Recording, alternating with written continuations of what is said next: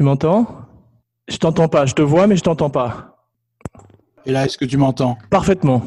Parfait. Est-ce que le son est bon? Parfaitement. Oui, est-ce que tu t'es mis sur euh, le micro? Il y est. Tu es prêt? Je vais faire une petite intro, comme d'habitude. Allez.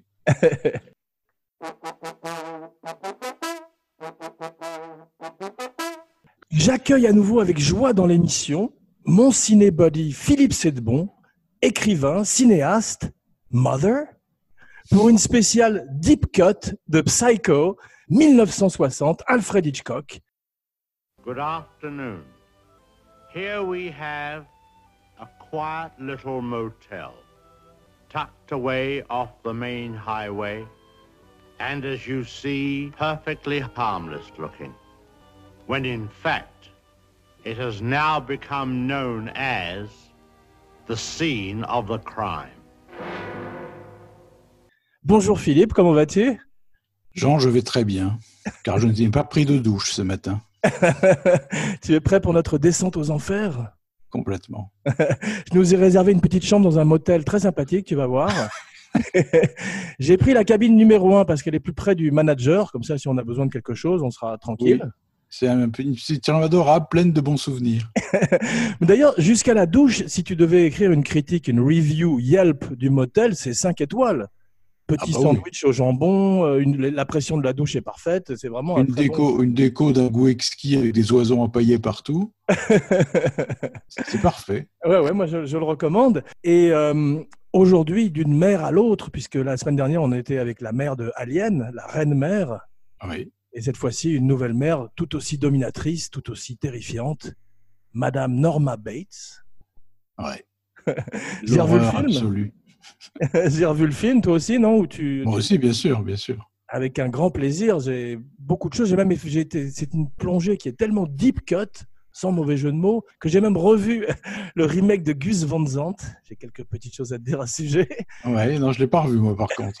ouais, non, j'ai une espèce de fascination morbide pour ce film. Et euh, également, j'ai vu, revu Psychose 2, qui passe très Oui, bien aussi. ça, je l'ai vu il y a pas longtemps, pas, pas là, mais euh, j'ai vu les quatre d'ailleurs.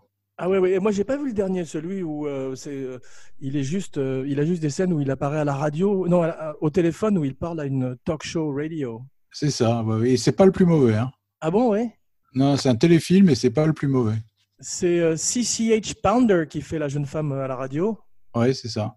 Ouais, et euh, ouais, je je savais pas. Je pensais que ça, allait de mal en pis, comme la série des Death Wish, qu'ils étaient de pire en pire, mais apparemment, non, il- non. non, c'est bien quand même. Ouais. Non, non, non. le- C'est vrai que le 3 était pas fameux, le 2 est pas mal. Le 2, j'aime bien le 2. Je- je- Le 3 est un peu moins bon avec Jeff Fahey. Ça a un Ouais. peu vieilli, mais le 2, tu te rends compte qu'il y a des acteurs comme Robert Loggia, C'est ça. Et Vera Miles. Vera Miles et Dennis Franz, qui est formidable. Oui, absolument. Il est Dans le bien, rôle du bien nouveau manager. avec son Marcel. Voilà, du nouveau. Si, il fait toujours le même rôle. C'est c'est ça qu'il il le fait parfaitement. ouais. Il fournit lui-même son Marcel d'ailleurs. Bah, Aujourd'hui, notre histoire commence dans les années 50, dans le Wisconsin, avec un homme qui donnerait naissance à euh, au moins quatre films extraordinaires. Un serial killer du nom de Ed Gein.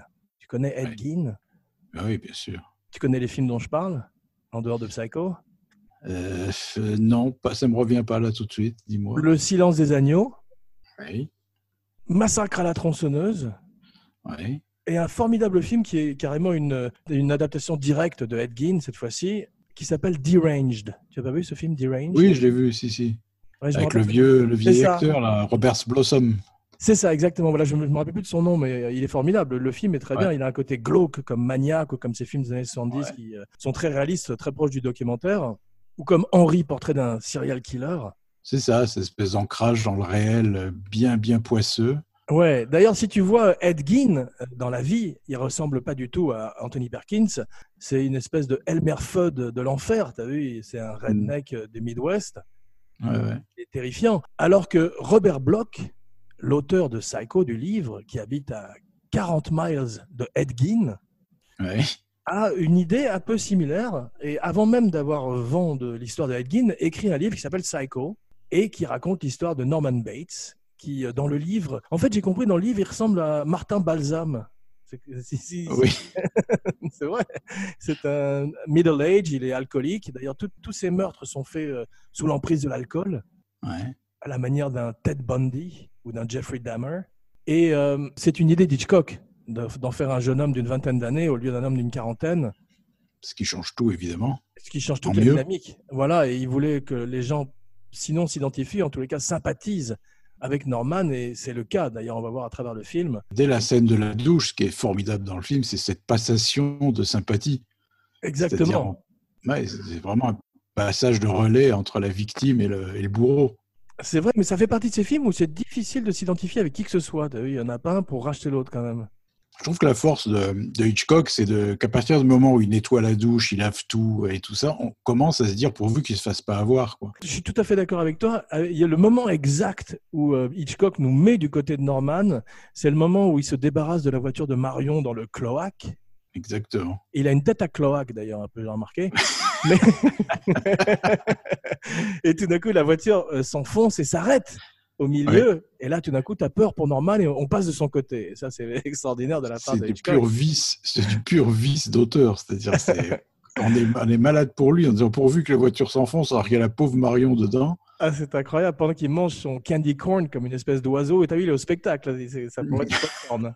Mais euh, aujourd'hui, comme d'habitude, play-by-play et trivia. Et euh, donc, moi, j'ai revu le film avec une joie euh, non dissimulée. Et Bernard Herrmann, tout de suite. Saul Ah, Bass et. Bernard Herrmann, direct. Ouais.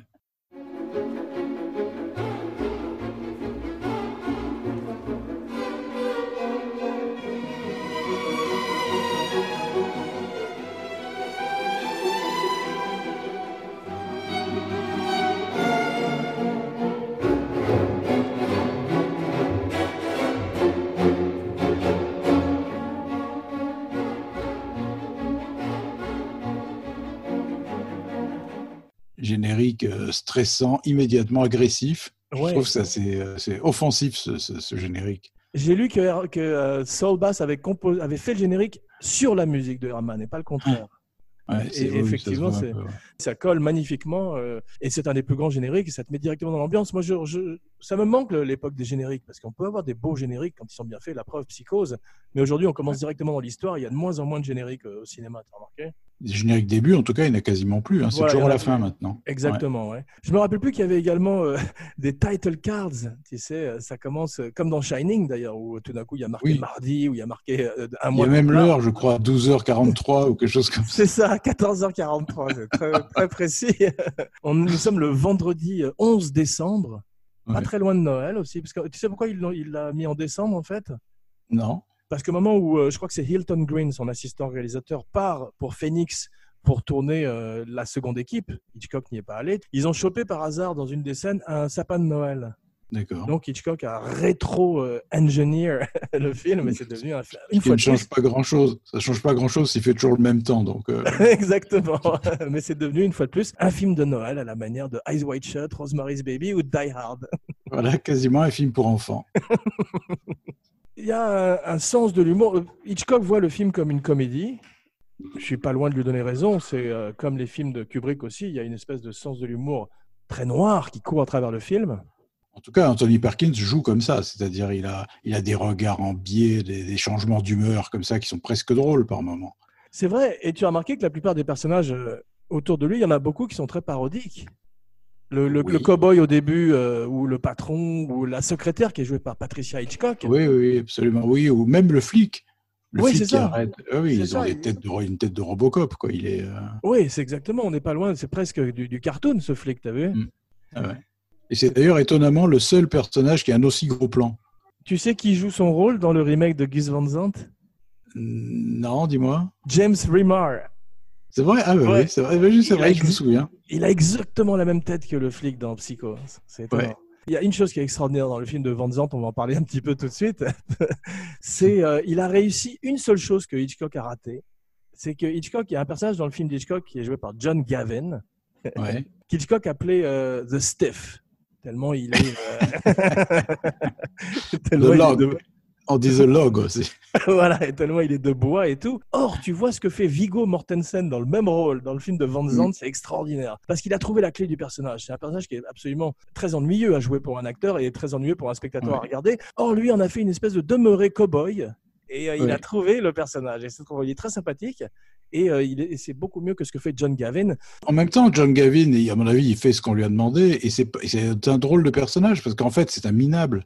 C'est Oui. un amant un peu sordide qui l'amène dans des hôtels cheap, euh, qui tient une quincaillerie, qui lui promet qu'un jour ils se marieront. C'est pas un personnage très glorieux. Hein, euh. Non, c'est vrai, mais aucun des personnages n'est très glorieux. D'ailleurs, apparemment, dans Psychose 2, il, est, il finit avec Vera Miles, avec le Oui, personnage. c'est de- ça, mais hors champ, parce qu'il est, il est censé être mort dans le, dans le héros 2. C'est ça, mais euh, on voit déjà d'ailleurs une petite, euh, un peu de flirt entre les deux dans, dans le film. Ouais, bah, c'est vrai que ça fait longtemps, hein, ça fait deux jours qu'elle est morte, ils peuvent y aller quand même. C'est encore plus apparent dans le film de Gus Van Sant où le rôle de Laila est joué par. Julianne Moore. Bravo. Le problème du film de Van Sant, essentiellement, c'est pas tant le fait qu'il l'ait fait euh, image pour image, parce que c'est un côté presque Andy Warhol, c'est un côté pop art Ouais. très curieux. En plus, je me suis rendu compte que c'était une photo de Christopher Doyle, ce qui Mm. fait que le film par moments ressemble à In the Mood for Love, In the Mood for Crime, et c'est- absolument magnifique. Et euh, le problème, c'est euh, Vince Vaughn. Oui, oui, absolument. Je suis complètement d'accord avec toi. Vince Vaughn n'est pas un mauvais acteur par ailleurs, mais tu ne crois pas une seconde à lui en Norman Bates. Il d'abord par moment, il ressemble à un jeune George C. Scott. Oui, et puis c'est un colosse physiquement. Voilà. Voilà, il n'a Ouais. pas du tout la fragilité ni la nuance. Et je peux pas imaginer une seconde qu'il soit sous l'emprise d'une mère ou, ou- ou qu'il soit en train de se... Il y a un moment Mm. où on le voit en train de se masturber derrière, euh, derrière un, un portrait, tu sais, au moment où elle prend sa douche. Anne, Anne Heche, qui est beaucoup moins bonne que Janet Lee aussi, ça c'est un autre problème. Les, les deux leads sont moins bons. Les, les seconds rôles, c'est pas mal parce que William H. Macy, il est moins bon que Balsam, mais il est bien aussi. C'est un superbe acteur, tu vois. Oui, oui, il est bien tout le temps, oui, Mitch Macy. Mais c'est Ouais. vrai que Balsam était très intéressant dans Psychose. Dans le, Ouais, d'ailleurs, le tu as vu, certains acteurs ont décidé, de, de- dans, dans le remake, je continue à parler du remake parce que ça m'a fasciné, comme je te disais, certains acteurs ont décidé de le faire exactement de la même manière. Par exemple, euh, Macy, il a fait exactement ce que fait Balsam. Ouais. Alors que Julianne Moore l'a fait beaucoup plus en colère. Ouais. Mais elle lui donne une- une- un intérêt, en tout cas, qu'elle n'a pas du tout Vera Miles. Exactement, mais je crois que Vera Miles, euh, apparemment, Hitchcock lui en voulait.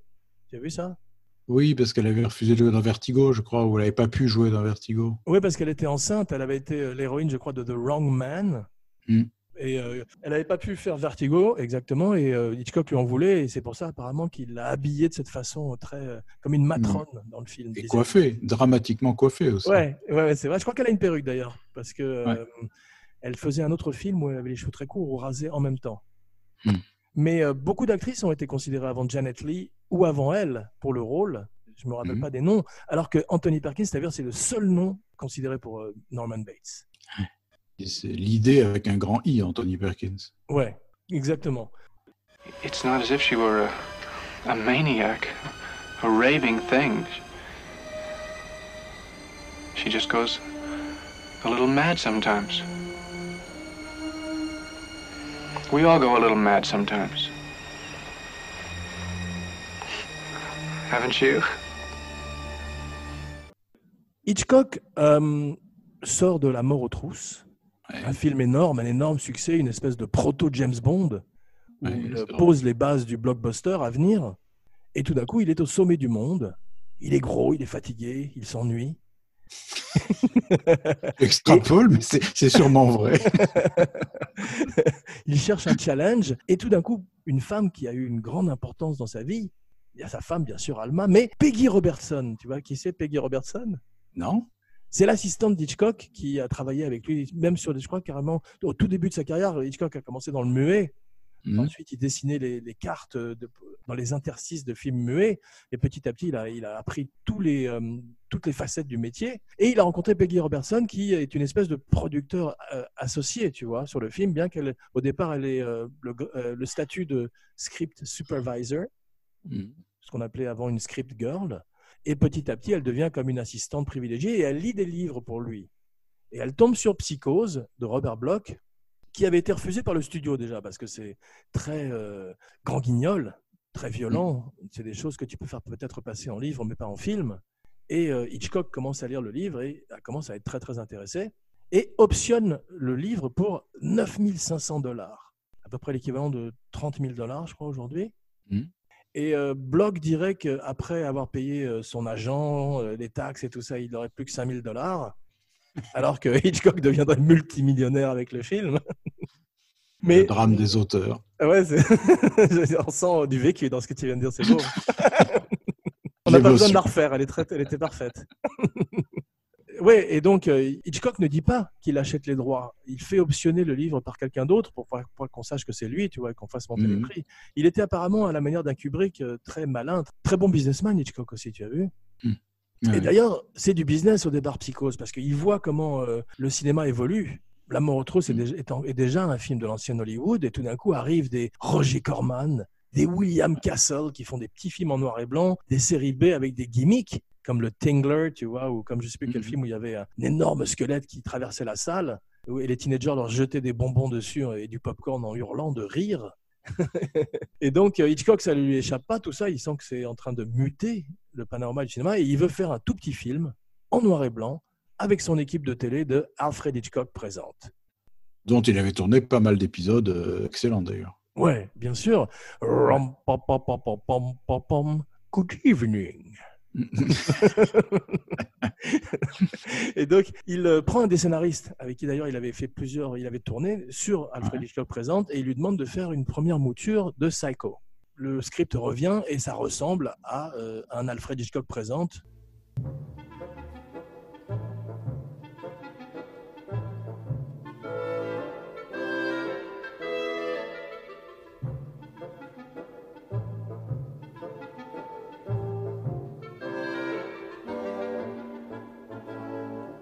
Donc euh, ça n'a pas grand intérêt pour Hitchcock, qui rencontre un jeune homme, Joseph Stefano, qui n'avait pas fait grand-chose, et ça marche bien entre eux.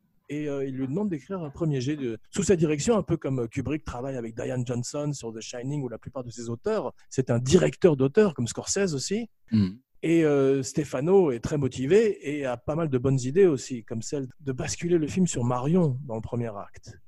Ouais, ouais, qui est l'idée qui est restée encore aujourd'hui la plus représentative du film. C'est ce- cette, cette disparition de l'héroïne en plein milieu. quoi. C'est Ouais. c'est pile au milieu, je crois. Ouais, c'est extraordinaire parce qu'elle est payée, euh, je crois, 25 000 dollars à l'époque. Mm. Et euh, c'est la seule star du film. Ouais. Et euh, ça s'était jamais vu avant qu'une star disparaisse comme ça au bout de 40 minutes ou de 30 minutes. Et Hitchcock voulait garder ça très secret. On va voir tout le, le marketing autour du film. Mais euh, Hitchcock avait vu Perkins dans La loi du Seigneur de William Wyler. Ouais.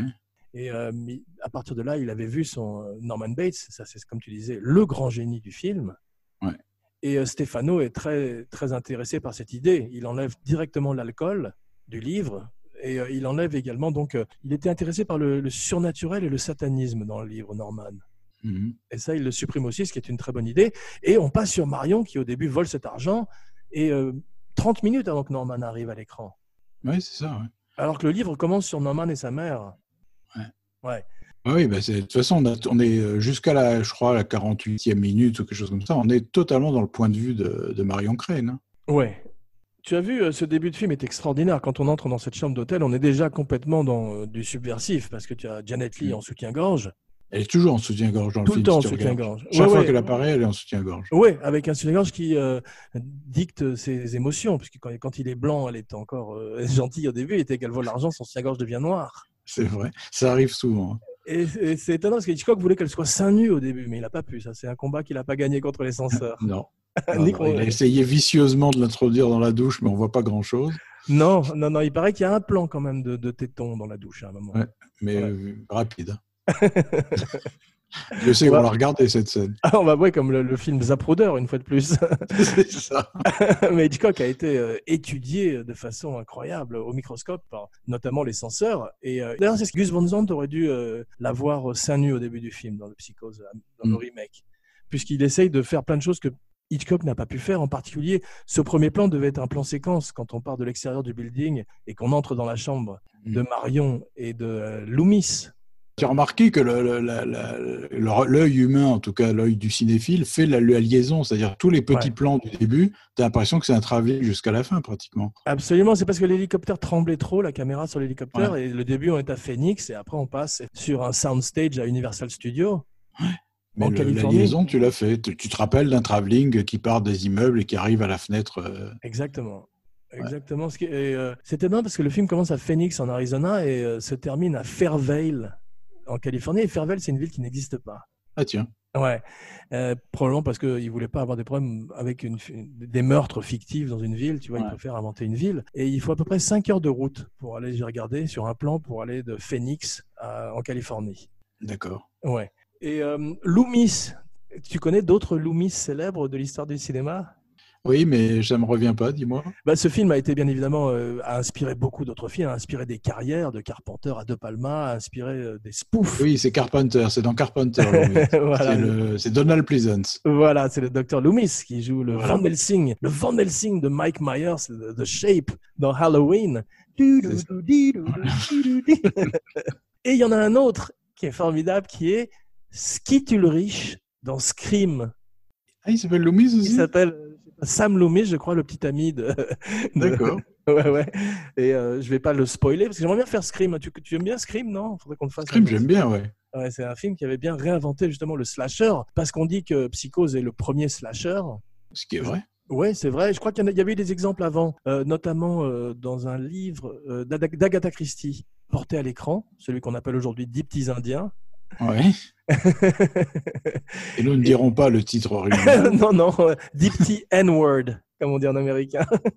mais en tous les cas, il y avait des exemples avant, mais c'est le plus célèbre. Euh, Il y avait eu M, qui n'est pas vraiment un slasher, mais qui est un petit peu le, Et le premier film de serial killer, disons. Voilà, en fait, si tu veux, euh, si on devait faire un petit peu la chronologie, on pourrait dire, pour simplifier, que Halloween est le papa du, du slasher movie, Psycho est le grand-père et M est l'arrière-grand-père. Voilà.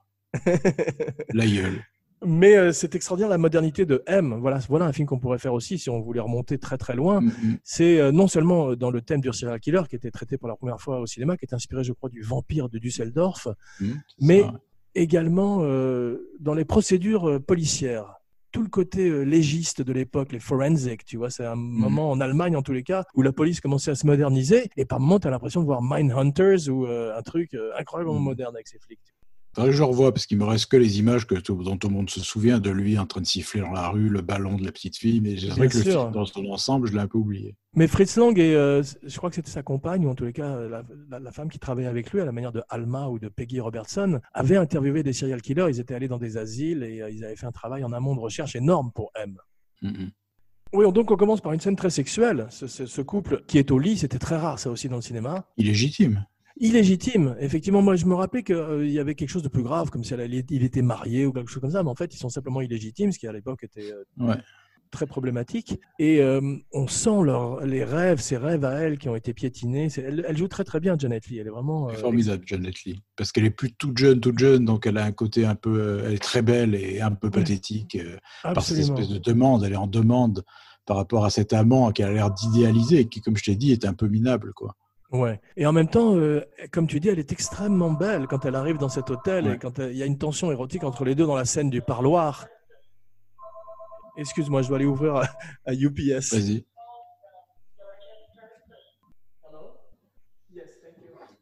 Excuse-moi.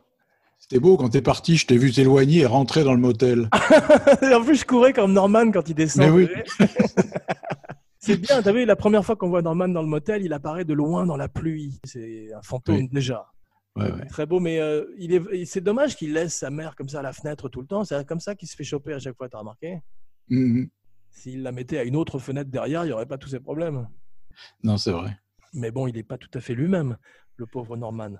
On a le caméo de Hitchcock très tôt dans le film, tu as vu Avec Et, son euh, chapeau de cow-boy. Euh, Ouais, il voulait qu'effectivement on s'en débarrassait très vite pour que les gens euh, ne le cherchent pas à travers le film comme une espèce de Where Ouais. is Waldo. D'ailleurs, il n'est pas, ostentatoire, on peut ne pas le voir. Hein. Ouais. Il- C'est un plan très large et on le voit derrière une vitre.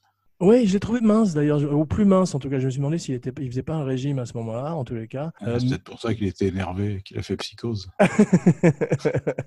mais dans le remake de Van Zandt, tu as vu le caméo de Gus Van Zandt? Non Il se fait engueuler par Hitchcock au même endroit. Il y a un gros homme avec un chapeau de cowboy qui, qui lui pointe le doigt et qui est en train de l'engueuler, de la- de l'admonester. Ça me donne envie de le revoir. Ouais, non, tu sais, il y a plein- une fois qu'on connaît tous ces petits détails, il y a plein de choses qui sont très bien faites. Notamment, une chose qui est mieux faite dans le film de Van Zandt, une, une des autres choses, des rares autres choses qui soient mieux faites, c'est euh, le rôle de Patricia Hitchcock, la fille de Hitchcock, tu sais, la Mhm. secrétaire, la, la collègue de travail de, de Mhm. Marion. Elle est un petit peu parodique, elle joue pas très très bien dans le film de Hitchcock. Non. Et elle est jouée dans le film de Van Zandt par la femme de Tom Hanks, Rita Wilson, qui est très bien. Ouais. Ah oui, oui, c'est une bonne actrice, elle.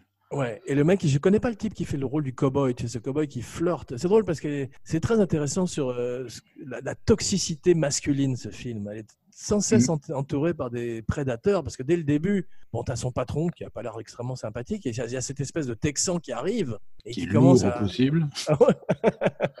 et qui commence à la draguer, mais il est parodique comme le gros shérif de Let Die. Ah oui, c'est vrai, il est, il est répugnant. Quoi. Il, est, il, est, il est en sueur, il est alcoolisé, il se penche sur elle, il lui fait des allusions salaces. Ah ouais, et c'est un vrai, c'est un alcoolique, tu as raison. Et et il y a une réplique qu'ils n'ont pas mise dans le film d'Hitchcock, les censeurs, c'est pas passé avec les censeurs, tu sais ce que c'est? Non c'est que le type, euh, elle arrive euh, dans le bureau et elle dit Est-ce que je peux m'en aller une fois que j'aurai déposé l'argent à la banque? J'ai un peu mal à la tête. Et il dit Si tu veux, on pourra aller ensemble à Las Vegas, euh, le plus grand parc de jeux du monde. Et elle lui dit Non, je crois que je vais passer plutôt mon week-end au lit. Ah, il dit Ah, ah, le deuxième plus grand parc de jeux au monde, ou un truc comme ça, il dit, ouais, tu vois, en parlant du lit. Et c'est dans le film de Van Zandt, il l'a remis. Mais euh, il y a des choses très inutiles comme euh, le gros, pas le gros, comme euh, comment il s'appelle, Vince Vaughn en train de se, se branler, c'était pas utile ça. Ouais, J'ai vraiment l'impression que Gus Van Sant est venu se masturber dans le film d'Hitchcock, tu vois. Ça se fait Oui, c'est un peu ça. ouais. Oui, oui, alors que le plan, le plan superbe où il regarde dans le trou dans le mur, ça suffit largement. On a très bien compris. Oui, t'as as peur, alors que dans l'autre, t'as envie de rire, tu vois. C'est-à-dire que d'un coup, t'es dans Ouais. American Pie ou dans Porky's, c'est pas utile. Ouais. Mais donc, il y a un ton quand même assez humoristique au début, effectivement, avec tous ces gens, même euh, ce, ce vendeur de voitures qui arrive. Mm, mm. il est, il est, il est pas loin d'être assez comique, si tu veux. Il est joué par James Legros. Tu vois qui c'est James Legros Oui, très bien. Très. Il est formidable. il est dans plein de films indépendants, lui. Ouais, Exactement. Et on le voit plus beaucoup, mais il était notamment euh, formidable dans un film qui s'appelle Living in Oblivion. Oui, que j'avais vu, très bon film. ouais. Très bon film de Tom DiCillo. Mais c'est donc une réalité heightened, très très stylisée dans le film. Qu'est-ce que tu penses des rétroprojections de la voiture? Dans- Là-dedans, ça me dérange pas. Ouais, ça me dérange pas bien. parce que je suis habitué dans les rétroprojections d'Hitchcock et ça fait partie du plaisir, je trouve. Absolument. Mais, Ça, ça rajoute presque une note, une note euh, un peu surréaliste, un peu onirique. Oui, puis ça fait partie de cette espèce d'univers complètement recréé, quoi. C'est-à-dire, on est enfermé dans une bulle Hitchcockienne et euh, ça en fait partie. Mais en fait, Hitchcock aimait pas beaucoup la scène, et c'est pour ça qu'il a rajouté ces voix fantomatiques qui résonnent dans la tête de Marion. C'est drôle Mm. parce que les... aussi bien Marion que Norman ont des voix dans leur tête. We all go a little mad sometimes. Mm. Et elle, et elle, elle a les les voix, tu as vu, de tout le monde, et à un moment, à la fin, elle sourit, elle a une espèce de sourire diabolique. Oui, c'est vrai. ouais. Et un vrai euh, rapprochement entre les deux personnages est trouvé. Et euh, Hitchcock, dès l'instant où il a rajouté ses voix off, il, a, il était déjà plus satisfait. Et Herman lui a dit il faut remettre la musique du début. Et il a mis la musique aussi sur le- la, voiture et ça passe magnifiquement. Ouais, ouais. Surtout que c'est des voix- un truc qui est pas très courant, c'est des voix off imaginaires. Ouais, C'est pas des, mais c'est pas des souvenirs. ouais C'est c'est elle vrai. imagine ce que les gens vont dire d'elle quand ils vont découvrir qu'elle a piqué l'argent. Absolument, C'est absolument. quelque chose de très rare, ça. Ouais, c'est vrai. J'ai- pas d'autres exemples. C'est c'est très bien vu, effectivement. Mais Herman, c'est un des génies du film parce que c'est lui qui a eu l'idée de mettre la musique sur la douche, tu as vu? Mhm. Et euh, Hitchcock l'a vu tout de suite et a accepté ça. C'est aussi la force d'Hitchcock, c'est qu'il l'a accepté immédiatement. Il s'est pas accroché à son idée de le faire dans le parfait silence.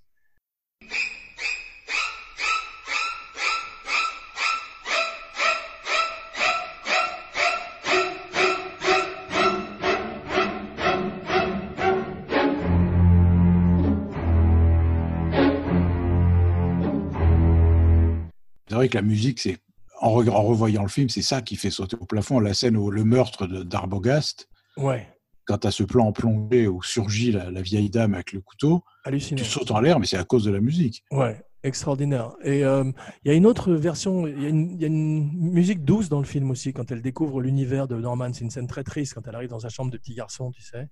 Ouais, oui, oui, oui. Là, il y a une très très belle musique de, de Herman aussi, qui n'est pas la musique principale. Je vais te dire mes deux plans préférés du film tout de suite. Ce sont deux plans sur, sur Norman. Le premier, c'est celui qui est très connu quand il est euh, euh, au bord du, euh, du marécage, en train de manger son candy corn, et que la caméra descend vers lui comme une espèce, on dirait presque un steadicam, tu sais, avant l'heure. Mhm. Et euh, il y a un côté très aérien, très- et il a ce visage tragique, et il est droit comme un i, comme ça. Il est absolument magnifique ce plan. Tu vois lequel je veux dire? Ouais, très bien, très bien. ah ouais, C'est le moment où Loomis euh, l'appelle, je crois Ouais. arrive au motel. Tu vois, ah, je sais pas si c'est Arbogast ou Loomis. Loomis. Et euh, le deuxième plan, c'est le plan où Norman monte dans l'escalier et euh, entre dans la chambre de sa mère et lui dit il faut que je t'emmène dans le, le fruit cellar, il faut que je t'emmène dans le cellier à fruits. Ouais. Et euh, Le la caméra, est vide. Voilà, Le le, champ champ est vide, le champ est vide et la caméra continue à monter en l'air et reprend la position qu'on a vue précédemment au moment où, euh, de l'assassinat d'Arbogast. Ouais, c'est vrai. Ah, ça, c'est extraordinaire. Tu te rappelles d'ailleurs dans euh, Evil Dead, il y avait un personnage qui s'appelait Henrietta, qui était euh, une vieille possédée, qui était, Oui, oui. qui était dans la cave et qui disait There's somebody in my cellar. et après, elle disait I'm gonna swallow your soul. Donc, il y avait euh, tout, cette, euh, tout ce côté rural qu'on retrouve dans beaucoup de films, effectivement. Ouais. La musique est intégralement composée, tu as vu, euh, avec des violons et des violoncelles, avec des instruments à cordes. Ouais. Peut-être c'est un hommage à la corde d'Hitchcock, The Rope. Rope. Sans doute, sans doute. Mais d'ailleurs, tu vois, on a, on a un petit peu l'ancêtre de Norman Bates avec les deux personnages de la corde. Oui, absolument, mais bien sûr. Ça Ouais. aussi, c'est les premiers, encore plus, les premiers. C'était pas des serial killers, il n'en a pas tué beaucoup, mais. euh, Non, ce sont, c'est basé sur deux véritables tueurs, tu as vu? c'est- oui, c'est des sociopathes, quoi. C'est des... C'est Léopold et Loeb, tu connais? Ouais. Ouais, Ouais, qui, qui ont inspiré beaucoup de films d'ailleurs, dont un film que j'aime bien. Tu l'as vu, euh, le film de Barbie Schroeder qui s'appelle Murder by Numbers avec ton acteur préféré Ryan Gosling? Non, j'ai pas vu celui-là. C'est un film étonnant avec un très jeune Michael Pitt Ouais, très bon acteur. Ouais, et un très jeune Ryan Gosling. Et ils font deux jeunes adolescents euh, collégiens euh, ou, ou universitaires en Amérique et qui sont des espèces de, de sociopathes aussi, euh, et qui veulent prouver qu'ils sont supérieurs à tout le monde et qui peuvent réaliser le crime parfait. Petit Non, je l'ai la pas vu celui-là. Ouais, c'est un très bon film et, Sa- et Sandra Bullock mène l'enquête. Je sais pas comment ça a vieilli, mais il y avait des bonnes choses. Et euh, on retrouve Michael Pitt dans un sujet un peu similaire aussi, avec deux jeunes sociopathes comme ça, qui est Funny Games de Haneke. Oui, oui, le remake américain. Ouais. Ouais, mais même l'original, les deux sont faits par Haneke. Oui, c'est ça, mais il était pas. euh, Pitt était Non, dans n'était pas. ouais, fait, Ouais. Bien sûr, ouais, il, était dans le, dans le remake et il était très bien. Et le film est terrifiant. Et ce sont deux Norman Bates aussi, un peu. Ouais, ouais, complètement. J'aime beaucoup ces films euh, California gothiques, où tout Mhm. d'un coup on passe de l'ombre à la lumière, du soleil à, à ces freeways euh, déserts, tu vois. On a, j'ai- j'aime beaucoup ça aussi dans euh, Whatever Happened to Baby Jane. Oui, oui, c'est des endroits où la route ne passe plus, tu sais. euh, Ouais. Où tout d'un coup tu te retrouves euh, sur la plage à Malibu et c'est en noir et blanc et c'est, euh, t'as l'impression d'être dans un film d'horreur. c'est très étonnant. ouais, ouais, Il y a ça aussi, bien sûr, dans Sunset Boulevard, qui est un des exemples. euh, ouais, ouais. Et tu as toujours cette sensation dans ces films que le, le- le tueur ou la maison du tueur est, est une toile d'araignée, en fait. Ouais, Tu, tu n'aurais jamais dû aller, ouais. tu y vas par accident, Et ce et quand tu tombes dedans, tu n'en sors plus, quoi. Exactement, ce motel est un des, immeubles les plus connus de l'histoire du cinéma, les plus icon- iconographiques. Et euh, Ouais. c'est drôle d'ailleurs, ce motel qui est, comme une, qui est complètement euh, horizontal et cette euh, maison à l'arrière qui est verticale, c'est vraiment extraordinaire visuellement. On peut la visiter encore à Universal Studios. Et tout le monde est louche, tu as vu dans le film, que ce soit le flic au début, que ce soit. Il y a, il y a déjà une Ah oui, ambiance. c'est c'est le regard, c'est le regard culpabilisé de Marion. Oui, et puis elle n'arrête pas de faire des, des bourdes d'une certaine manière. Tu as vu, elle, euh, elle part en oubliant sa valise. Elle est, tout son comportement est incroyablement suspect tout le temps. Ouais, ouais. Et tu as vu quand elle croise en voiture également son, son boss, quand elle s'échappe Oui. de la ville. Très bon moment, ça. Ouais, et ça c'est étonnant qu'elle soit en train de traverser en studio. Mais euh, ça veut dire qu'il y a une seule grande route qui quitte la ville parce qu'elle pourrait être allée s'acheter de l'aspirine aussi. Pourquoi il a tant de suspicion? La voix de Mother est terrifiante, tu as vu? Ouais, ouais, s'appelle- très, très, très l'exorciste. Ouais, c'est une sorcière. Vu, il en a fait Ouais. vraiment. Elle est beaucoup plus vieille que ce que, ce que ne serait Norma. Je crois que Norma n'est pas morte aussi vieille que ça, mais euh, c'est un mélange de la voix de Perkins et de trois, quatre autres acteurs, Ouais. dont la femme du shérif à la fin. Ah oui J'ai été euh, très surpris que Perkins ne soit pas nommé à l'Oscar. Ah oui, je savais pas, mais. Ouais. Il y a simplement Hitchcock euh, et euh, Janet Leigh qui ont été nommés. Mais bon, c'est effectivement un film qui est probablement trop euh, proche du film d'horreur. Et Pour gagner des nominations, il faudrait attendre Le Silence des Agneaux plusieurs années plus tard pour euh, voir un film d'horreur récompensé. Ou L'Exorciste, je crois d'ailleurs aussi. Mais euh, aussi bien elle que lui auraient du mal à s'en remettre du film. Perkins et Janet Leigh, malheureusement. Perkins, si tu regardes bien la- l'après 1960, il a toujours joué Norman Bates. Hein. Ouais, c'est étonnant parce qu'il était parti. Peu de choses près. Il était parti pour être une espèce de Ricky Nelson. Tu vu, il faisait des disques de pop. Il, il était, Ouais, ouais. c'était un jeune premier très lisse.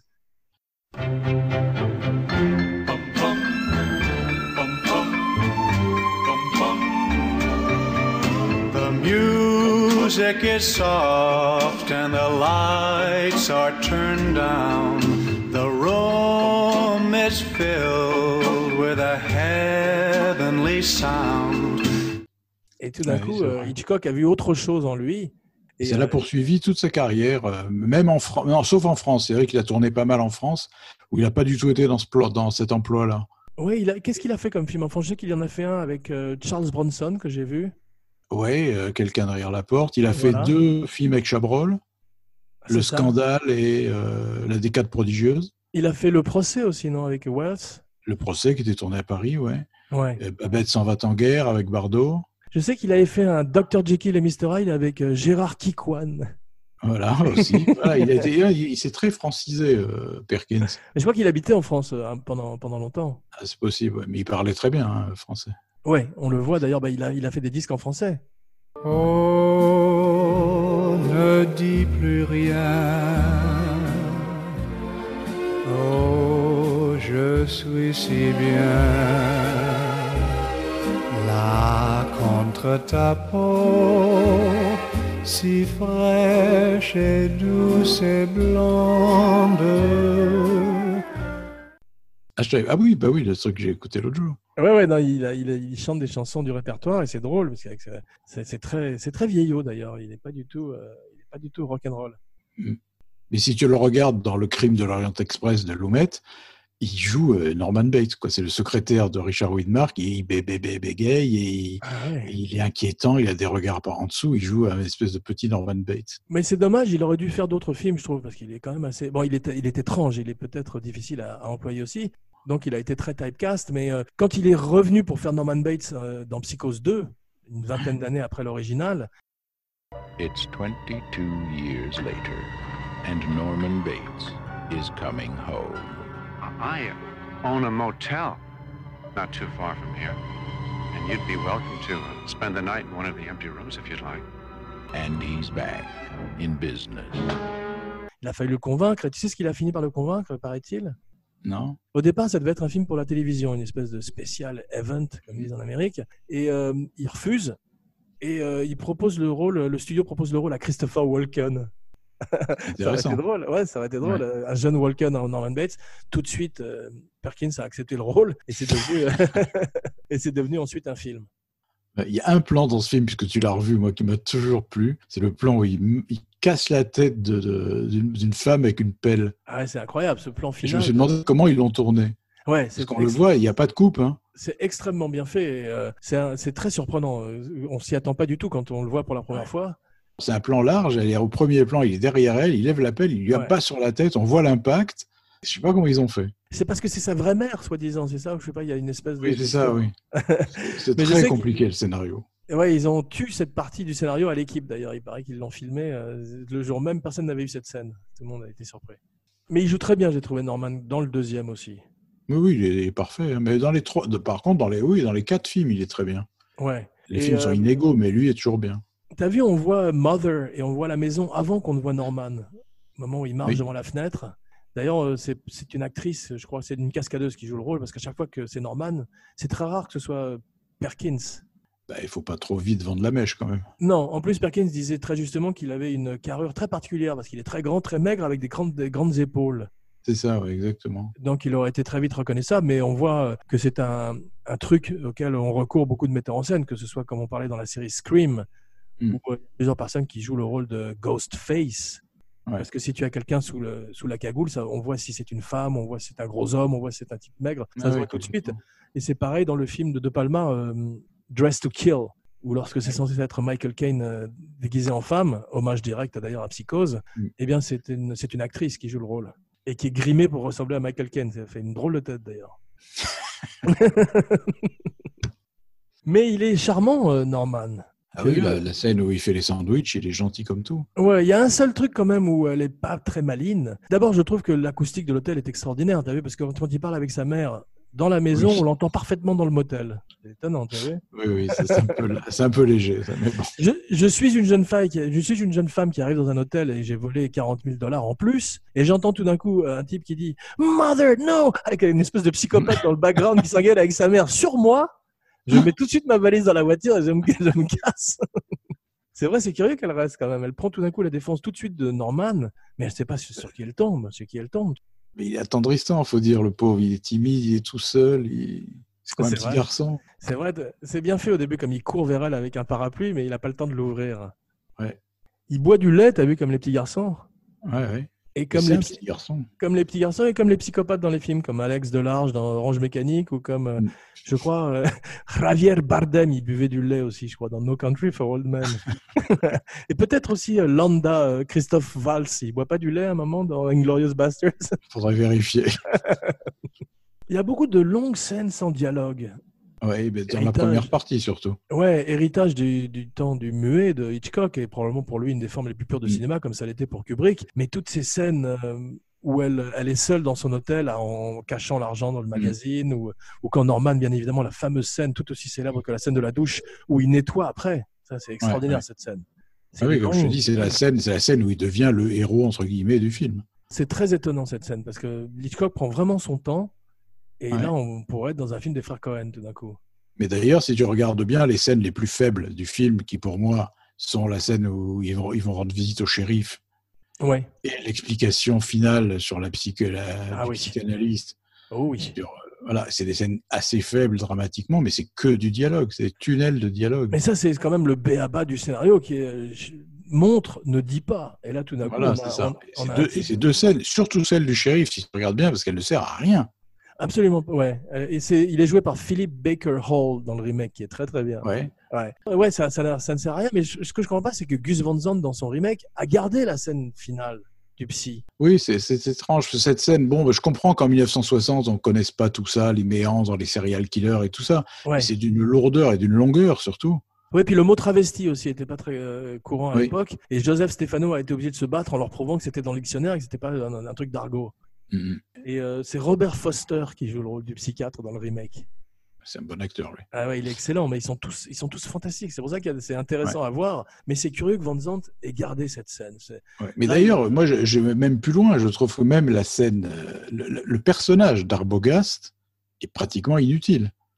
Le détective. surgit, il surgit de nulle part, il, il ne résout rien et il meurt sans avoir à avancer d'un pas. C'est-à-dire, si tu regardes, si tu veux faire un film plus court, si tu enlèves tout- toute la présence d'Arbogast, le, le film ne change pas.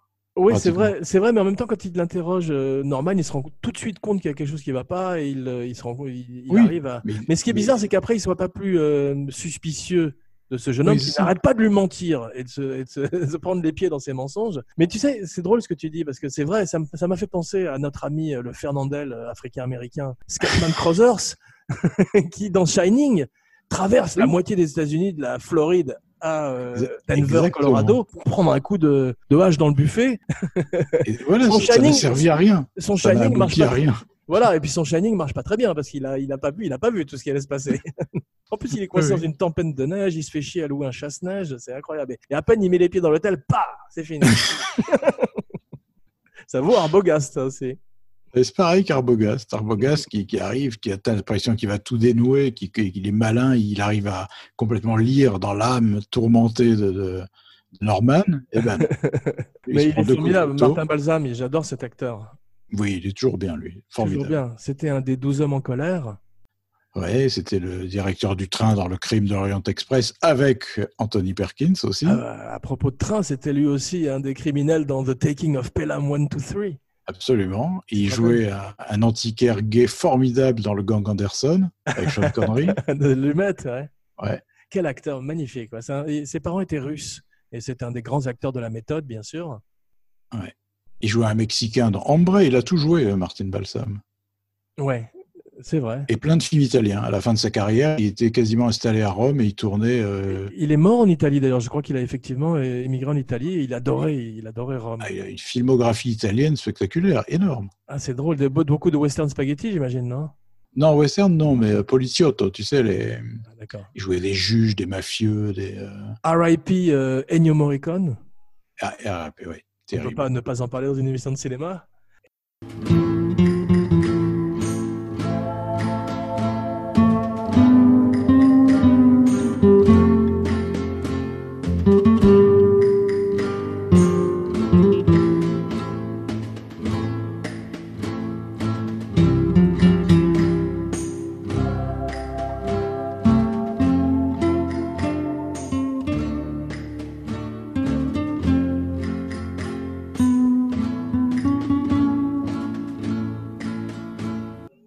Noir et blanc est magnifique. Ouais, assez, télévisuel dans le bon sens du terme, c'est-à-dire Ouais. c'est pas c'est pas un noir et blanc délicat. Non, et en même temps, euh. c'est bizarre parce que euh, on pourrait penser que ça nous sort de la réalité, de la réalité, pardon. Or, à l'époque, les gens l'ont reçu de façon encore plus violente parce que c'est les news à la télé étaient en noir et blanc. C'est ça, c'est un côté news, ouais, télé Ouais. quoi. Euh, Ouais. C'est c'est noir et blanc très contrasté en clair-obscur, le fameux plan de la voiture qui s'enfonce. Norman Bates est, est séparé d'un côté tout noir et de l'autre côté tout blanc, Ouais. ce qui, euh, ce qui est très thématiquement euh, valide. Et très beau visuellement, parce que je crois que c'est Orson Welles qui disait si tu veux faire un chef-d'œuvre, tourne en noir et blanc. Et c'est vrai que ça Mm. donne quand même une patine au film. Et euh, Hitchcock le fait pour plusieurs raisons, pour économiser de l'argent d'abord, et aussi pour une fois de plus échapper au censeur, parce que le sang ressemble à de l'encre et plus à du sang. Mm. Et qu'il aurait eu beaucoup plus, ouais, il aurait eu beaucoup plus de mal à montrer euh, la scène de la douche s'il avait été en couleur. Mhm. Mais c'est une des raisons pour laquelle Gus Van Sant a eu envie de le faire en remake, parce qu'il disait que les jeunes, entre guillemets, ne voyaient plus de films en noir et blanc. Ouais, c'est ça reste une drôle d'idée quand même de refaire Psychose, mais bon, Je dis, c'est la, c'est la boîte de soupe Campbell de Warhol. ouais, c'est vrai, oui, oui, c'est vrai. C'est cette démarche, ouais. Voilà, c'est plus proche de ce que faisait Andy Kaufman que de ce que fait un vrai metteur en scène. D'ailleurs, le film de le remake s'appelle Psycho. Il n'a pas de titre français parce que c'est pas ça n'a pas le même sens quand même. Psycho et Psychose. Bien sûr, Psycho, c'est quelqu'un, et Psycho, c'est la, condition. Psychopathe. L'un Ouais. c'est psychopathe, l'autre Ouais. c'est psychose. Exactement. T'as vu quand il lui explique euh, sa taxidermie Ça m'a fait penser au dîner de con quand il explique ses allumettes. T'as vu C'est son hobby, et il entre énormément dans le détail, et je me suis, je me suis demandé si elle allait l'inviter à un dîner par la suite. Ce parallèle est troublant. Je demanderai à mon père si s'en est inspiré. Demande-lui. demande. Mais tu as vu euh, le moment exact où elle signe son arrêt de mort? C'est quoi? C'est le. Oui, il y a un moment où elle critique sa mère. C'est ça? Voilà. Non, elle propose que ça- qu'on emmène sa mère à l'asile. Voilà, voilà, voilà. Et là, là, il, là, il devient très, très inquiétant. Ouais, là il snap, euh, la caméra se rapproche et tout d'un coup tu Et, vois. et dans euh, ce monologue que- qui, qui- qui- qui m'a beaucoup frappé à ce moment-là, on dirait qu'il est en train de dire qu'il a passé du temps dans un HP, lui. Ah Parce oui, oui. a l'air très renseigné sur ce qui se passe dans un HP. Oui, c'est vrai, c'est vrai, puisqu'il dit elle est- ses regards sur vous. Tu as raison. Ouais, ouais. Ah oui, bah, Eh oui. bien sûr, bien sûr. J'y avais pas pensé. D'ailleurs, à la fin, quand on euh, révèle euh, qu'il est le criminel, on dit qu'il a tué deux autres femmes.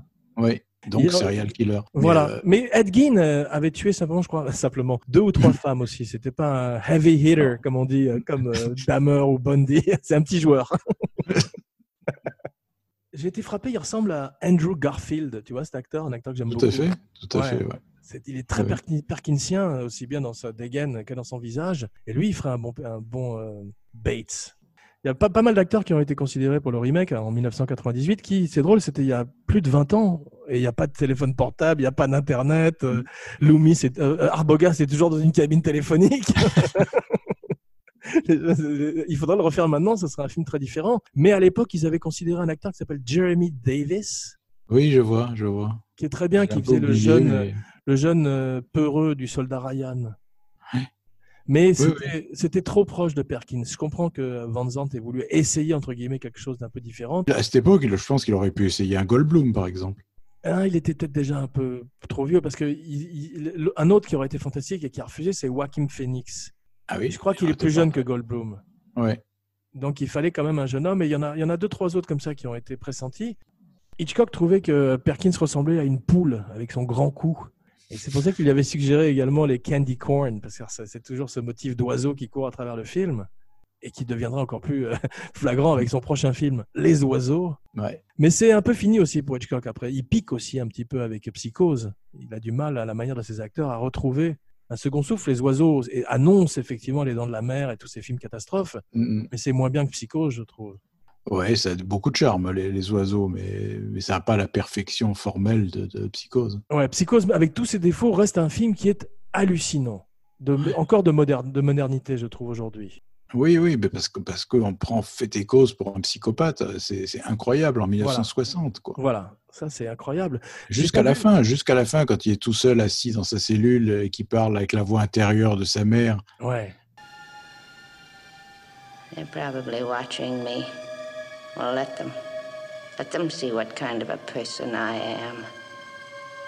I'm not even going to swat that fly. I hope they are watching. They'll see. They'll see and they'll know and they'll say, Why, she wouldn't even a fly.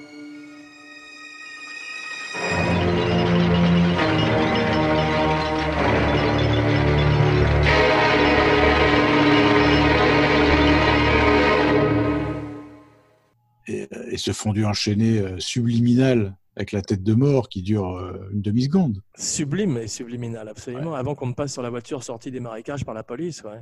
Ça, c'est très friedkinien, par contre, ce, ce fondu enchaîné subliminal. Ouais, il l'a pas mis dans toutes les copies. Je crois qu'il a eu peur de le mettre dans certaines copies, euh, mais euh, ça reste une des images fortes et beaucoup de gens ne l'ont pas vu d'ailleurs à la sortie. C'est à peine visible, ça passe. euh, Ouais, c'est étonnant qu'il ait réussi à passer tout ça avec les censeurs, la scène de la douche par exemple. Faut, faut voir qu'il était très costaud à l'époque, Hitchcock. C'était quand même une star. D'ailleurs, c'est la, la grosse star du film, c'est lui. Oui, bien sûr. Dans les bandes annonces, partout, il, se met, il est en premier plan. Il interdit les gens. Il, il, il érige une nouvelle règle. Tu as vu à la sortie du film. Il veut que les gens n'ont pas le droit d'entrer de- dans la salle après le, commencement du film. Mhm. T'imagines si tu si arrives à la, à la minute 40 et il y a Janet il n'y a plus de Janet Leigh, tu te poses des questions. hein. Mais avant, les gens entraient un peu n'importe comment dans les salles. Ouais, c'est vrai. Mais c'est pas lui qui a eu l'idée de ça. Il paraît que Clouseau l'avait fait pour Diabolique. Oui, il y avait même marqué quelque chose sur l'affiche, du genre Ouais. euh, ne révélez pas la fin. euh, Exactement. Donc, il, ouais. il s'inspire beaucoup de, de Diabolique qui- qu'il voulait faire d'ailleurs. Je crois que la légende veut qu'il il arrive une heure trop tard et euh, Clouseau a déjà acheté le- les droits à Boileau et Narcejac. Mais euh, on voit plein d'influences de Diabolique, aussi bien dans Psychose que dans Shining. Tous ces, tous ces grands metteurs en scène, on a l'impression qu'ils arrivent à chaque fois et qu'ils jettent un gant à la face des autres metteurs en scène en leur disant Allez, à ton tour maintenant. et c'est vrai que la scène où Paul Meurice sort de la baignoire, ultime terreur à l'époque, rappelle beaucoup cette scène de la douche. quoi.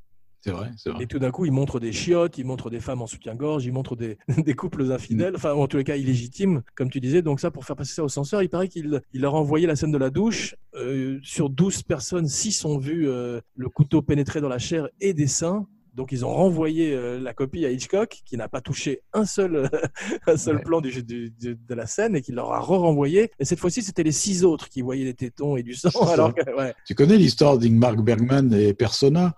Non. Il, y a une- euh, il, y a- il paraît qu'il a eu des gros problèmes avec la, avec la censure parce qu'il y avait une scène de partouze euh, assez explicite et tout ça qui a, qui a beaucoup choqué. Et en fait, il a juré qu'il avait jamais tourné de scène de partouze et qu'en fait, c'est une scène où il y a euh, Bibi Anderson qui raconte une scène de partouze en très gros plan Ah ouais, et que les gens ont fini par être persuadés de l'avoir vu. c'est incroyable. Il n'y a pas un seul flashback, il n'y a pas une image de partouze dans le, C'est dans le hallucinant, la, la force des Ouais. images, de, de persuasion, c'est extraordinaire. Mais euh, Hitchcock le fait magnifiquement, c'est le roi de la misdirection. Mm. C'est une des premières fois où on a un, un teenager killer comme ça, un tueur si jeune. Euh, oui. Parce qu'après, Oui, oui, euh, on va voir, il y a, il y a Badlands. Je, je crois qu'à la, même époque- à la même époque sort euh, Peeping Tom. Oui, En il était- 1960. il était âgé. Enfin, c'était un adulte. Il est plus âgé, effectivement, mais c'est un Ouais. personnage aussi euh, qui ressemble pas au serial killer habituel. On a appelé d'ailleurs Peeping Tom le psycho britannique. Mm. Le film coulerait d'ailleurs un peu Michael Powell et serait un gros échec, contrairement à Psychose qui euh, ferait de Hitchcock une, encore plus une superstar. Mais aujourd'hui, là, il, euh, et il y a beaucoup de films qui sortiraient dans la mouvance de Psychose aussi, des films comme The Collector avec Terence Oui. Stamp, ouais, Bon film d'ailleurs. que j'ai pas vu, ouais, mais il y a, il y a beaucoup d'enfants de Psychose qui, et, et puis arriverait le Giallo, Voilà. qui est aussi euh, l'enfant italien de. Voilà, de, de Psychose Hitchcock. et le slasher italien, effectivement. Spaghetti slasher. Il y a très peu de sang par rapport à tous les coups de couteau qu'il met à cette pauvre femme. Il n'a pratiquement pas. On le, on le Ouais. voit juste dans la baignoire au fond. euh, Ouais. Et tu as vu, ses euh, pieds. tu as vu comment, euh, parce que c'est le son qui fait tout une fois de plus, en, plus de la musique, c'est le son du, du couteau entrant dans la chair. Tu as vu comment il a choisi, comment il a fait ça, Hitchcock? C'est comme des sifflements, quoi. C'est des. Non, c'est les, les moments où, euh, où le couteau pénètre dans la chair. Le son de ça, en fait, il a fait venir, son assistant est allé au marché, a acheté toutes sortes de fruits et légumes, et ils ont passé une, une demi-après-midi à planter des couteaux de cuisine dans des légumes, et finalement, il a choisi un melon cassaba. D'accord. à chaque fois que tu as une figure d'autorité, que ce soit un flic ou que ce soit euh, en plus tard Arbogast, tu as vu, ils arrivent tr- en très gros plan dans l'image. Hum, c'est vrai. Quand il est à l'extérieur la- même le shérif John McIntyre arrive de profil en très gros plan. Au Premier Exactement. Et euh, l'adjoint de Loomis dans la quincaillerie. Oui. tu sais par qui il est joué dans le film de Van Zandt? Non. Il est joué par Flea, le bassiste des Red Hot Chili Peppers. Qui était dans Back to the Future, non? Exactement, bravo. Ouais. Et qui fait un des nihilistes dans The Big Lebowski. Oui, c'est vrai avec le curé. je me souviens. Il a la filmographie la plus étrange de l'histoire du cinéma, en dehors d'être un extraordinaire bassiste. Hum. Mais il avait fait aussi, je crois, My Own, My Own Private Idaho avec Van Zandt. Ils doivent être amis. Ouais. Mes scènes préférées dans ce genre de film d'horreur, c'est quand euh, le méchant sait que le gentil sait qu'il est le méchant et le gentil sait qu'il a affaire au méchant. Tu sais, euh, en général, c'est Van Helsing face à Dracula, ou, mais il peut pas. Ils ont une espèce de dialogue à, à fleurer, moucheté, tu vois. Ils peuvent pas encore se lâcher. Et ça, tu as un peu ça avec Arbogast quand il vient interroger. euh, Oui, Norman. oui, complètement, complètement. Et qui est accentué avec Loomis après. Ouais, mais ce Parce jeu de chat le dialogue est intéressant, même si Gavin n'est effectivement pas le meilleur acteur du monde, mais le dialogue entre euh, Gavin et, et Perkins Ouais, pour permettre à Vera Miles de fouiller la maison, ouais, donc il lui tient la grappe comme ça et ils Ouais, discutent. C'est vrai que tu sens l'évolution assez marquée euh, du truc anodin. On vient discuter autour d'un. C'est très bien café. fait ça. Et Mais c'est bien écrit, petit, hein. Il commence à, il commence à l'agresser, petit à petit, il commence à, le- à l'acculer. C'est très intéressant cette scène. Reste poli. Non, non, mais tu, tu as Voilà. c'est Perkins, c'est pour ça que tu dis ça. non, mais euh, ce, qui est, ce qui est très bien foutu, c'est que Gavin fait 6 pieds 4. Perkins fait 6 pieds 1, je crois, ou 6 pieds 2. Mm, Et il est vraiment, il a une tête de plus que Perkins quand même. Ouais. Il y a une trivia qui m'a beaucoup intéressé, c'est que Perkins a amené ses propres vêtements. Et euh, ça- il est très hip, tu as vu, il est très branché, ce, ce- ce Ouais, serial c'est killer. un des psycho killers les plus, les plus, les plus élégants. Et euh, c'est pour, une fois de plus, euh, économiser de l'argent sur les films où, il y a- où on, on amène ses propres vêtements comme ça. Tous les vêtements de Janet Leigh sont achetés dans des boutiques. Ils n'ont pas été faits par Edith Head, grande costumière, mais pour qu'elle soit effectivement crédible en secrétaire de Phoenix. Oui, d'ailleurs, tous les personnages ont une grande banalité. Hein. Euh, Ouais. Ils sont pas starifiés du tout, même Non. pas Janet Leigh. Non. J'adore comme il mange des bonbons tout le temps, c'est candy corn, c'est vraiment un truc de, de- de- du développement arrêté de l'enfance, tu vois. Et quand on, quand on entre dans sa chambre, tu as vu, il a un nouveau rapport avec Orange Mécanique, il a un disque de, Beethoven, Oui, c'est vrai, il y a un gros plan ça là-dessus, Ouais. assez insistant, on ne sait pas trop pourquoi. Mais... de, Beethoven. Et cette chambre est triste avec cette musique. Et tu as vu le livre que, euh, que prend Vera Miles et elle fait une espèce de grimace de dégoût. Tu sais ce que c'est? On voit pas ce que c'est, Non, on voit pas ce que c'est. Tu sais ce que c'est? Non C'est des illustrations porno, en fait. Parce qu'à l'époque, le code d'un livre sans titre et sans rien dessus, ça voulait dire qu'il y avait des images euh, grivoises à l'intérieur. D'accord. Ouais, c'était le porn de l'époque, en fait. C'était le YouPorn de l'époque. Et euh, dans le film de Van Zandt, on voit d'ailleurs que c'est un magazine de porno. Ah oui, d'accord. Ouais. Mais c'est ouais, ouais, mais c'est étrange d'ailleurs la, la sexualité de Norman, puisqu'on Ouais. comprend qu'il y avait quelque chose de vaguement incestueux avec sa mère. Ouais. Euh, c'est très étrange. Après, il a il a l'air d'un fils à maman complètement introverti, mais il est voyeur. Ouais. C'est un étrange personnage. Et la façon dont on le joue Perkins, c'est euh, totalement ambigu. Ouais, c'est vrai, mais il est, il est très émouvant euh, et euh, il fait peur, mais en même temps, tu as effectivement envie de le prendre dans tes bras par moment. Quoi. Il est, il est très Bah, c'est ce qu'il a peur, elle. C'est ce qu'il a peur. C'est que si Ouais. elle était juste allée se coucher en se disant oh là là c'est glauque ici et je mangerai demain, ça On a, demandé, on a demandé à Janet Leigh, qui apparemment euh, tomberait un peu dans l'alcool, selon Tony Curtis, dans ses mémoires, après le film, et euh, aurait du mal à s'en sortir, ça, et précipiterait leur divorce. On lui a demandé est-ce que vous pensez que Marion se rend compte qu'elle est en train de se faire assassiner par Norman habillé en femme? Et elle dit un truc terrifiant elle, elle pense que c'est sa sortie vision. Elle le réalise juste au moment de mourir. Elle se rend compte que c'est le type qui vient lui donner des sandwichs dans le parloir quelques instants auparavant. T'imagines? C'est terrifiant. D'ailleurs, quand on le voit à la fin, euh, quand on voit, on découvre enfin que c'est Norman déguisé en, en femme, euh, il, cherche pas du tout à se dissimuler. Ouais. C'est lui, c'est son visage. Il a pas de masque, il a pas, il a rien. Il- Quand il apparaît dans la cave? Oui, il a juste une perruque sur la tête, quoi. Ouais, et il est terrifiant d'ailleurs parce qu'il fait un jeu de grimaces qui est proche du kabuki. Et c'est Oui, là où on se rend compte. Très excessif, à Ouais. la limite du ridicule. Mais il a euh, raison. C'est ce que fait, euh, c'est ce que fait Nicholson dans Shining aussi. Tout d'un coup, c'est qu'on devient, euh, c'est la tragédie. euh, C'est ça devient, le visage devient un masque. Et ça, Absolument. c'est- et ça, c'est fascinant. Et c'est ce que rate Vince Vaughn aussi au moment où il se fait. euh, D'ailleurs, c'est pour faire un- le côté un peu plus pro-féministe, c'est euh, Lila qui lui met un coup de pied dans la tête à la fin. Ah oui, d'accord. Ouais, pour le finir. Julianne Moore. Mais euh, ça, c'est une des scènes, je me rappelle quand je l'avais vu jeune, j'avais été terrorisé par cette scène. Bah, tout, il- tout la, la, la façon dont il est découpé, filmé, c'est vrai que c'est remarquable. Quoi. Quand il arrive, elle arrive dans la cave, elle met la main sur l'épaule de la mère Ouais. qui est de dos, Ouais. elle se Grosse, retourne. euh, grosse synchronisation entre la, la- la- la lampe qui se balance, la chaise qui doit tourner, elle qui doit oui, elle, crier. donne, elle donne un coup sur la lampe Ouais. en hurlant vers Miles. Ouais. Et la lampe se met à bouger. Tu as l'impression que c'est le squelette qui bouge, Ouais. puisque les ombres bougent sur le visage du, Bien de sûr. la momie. C'est très impressionnant comme c'est comme c'est fait. Juste après, tu as la musique qui se déchaîne, tu as Perkins qui entre. Exactement. Tu te rappelles, il y avait de la lampe qui bougeait aussi dans les dents de la mer dans la cabine au moment du speech. euh, ouais. Oui, oui. Il fait fantastiquement bien le bégaiement à la manière de notre ami Brad Dourif dans Vol au-dessus des nids de coucou. Je me demande s'il l'était pas, parce que c'est un truc qui est revenu très souvent dans ses films, hein, euh, à Perkins. Et Il faudrait voir s'il le fait avant, euh, peut-être. Mais il a, même dans la loi du, du Seigneur, il fait un personnage euh, un peu Norman. Un Oui, oui, assez proche. Hein, assez Ouais. proche, mais c'est vraiment son emploi, quoi. C'est le... Ouais. Il, est très, le- il était très bien dans un film qui s'appelle Pretty Poison avec Tuesday Weld. Oui, je l'ai vu. Ouais. Ouais. Ouais, ouais. Mais c'est dommage qu'il n'ait pas eu plus de rôles. Ce sont des nuits américaines, le moment où il, euh, il enfonce la voiture dans le marécage. Mhm. Je trouve que c'est beau en noir et blanc, les nuits américaines. Ça passe beaucoup mieux, bien Ça sûr. passe beaucoup mieux. hein. Tu te rappelles, en, on en parlait au moment de Délivrance. Ouais, qui était raté complètement. La nuit américaine là-dedans. Et... Elle était curieuse. de- J'étais un peu moins euh, drastique que toi sur le jugement, mais euh, c'est vrai que ça donnait un côté un peu curieux. quoi. C'était beaucoup moins euh, réaliste que le reste du film tout d'un coup. La mort d'Arbogast dans l'escalier est extraordinaire. Tu vois, cette espèce de, de- de zoom, il y a, il y a une rétroprojection une fois de plus. Mhm.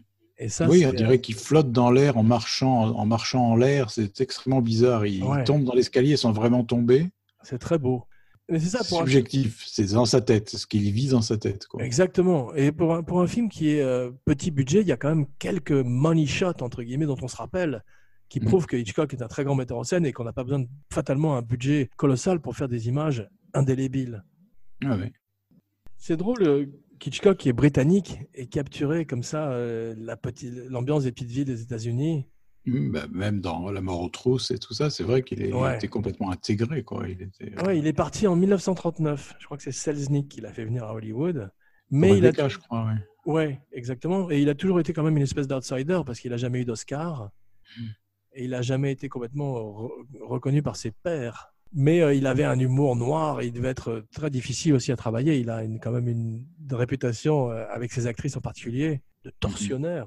Puis il avait un ego, j'imagine, euh, phénoménal. Ouais. Je t'avais raconté l'histoire euh, de Mel Brooks sur euh, Hitchcock? Non euh, Hitchcock dîne avec Mel Brooks, je crois que c'était chez Chasen, ou un de ces grands restaurants, tu sais, euh, hollywoodiens de légende. Et Hitchcock commande un cocktail de crevettes, un steak, les patates américaines, tu sais, avec le bacon dedans, la, la sour cream et tout ça, un dessert, un cognac, un cigare, enfin, je veux dire, un énorme, une, énorme série de plats gigantesques devant le jeune Mel Brooks qui est fasciné. Et il appelle à la fin du repas le serveur, Hitchcock, et dit la même chose.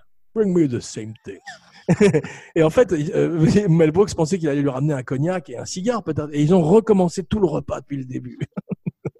C'est extraordinaire quand même. C'est prodigieux. Est-ce que tu te souviens du pastiche de, de la douche? Ouais, dans le film de Mel Brooks, Ouais. J'adore. En fait, c'était un, un garçon d'hôtel qui amenait le journal à Mel Brooks qui était dans sa douche. Il arrache le, le rideau, il le frappe avec le journal. C'est très très musique. drôle. Je me rappelle, c'était d'ailleurs une des meilleures choses du film qui était un peu moins bon euh, que sa grande époque de Mel Brooks. Ouais. Il y avait une autre scène très drôle qui parodiait les oiseaux où il se faisait chier dessus par des pigeons. Formidable.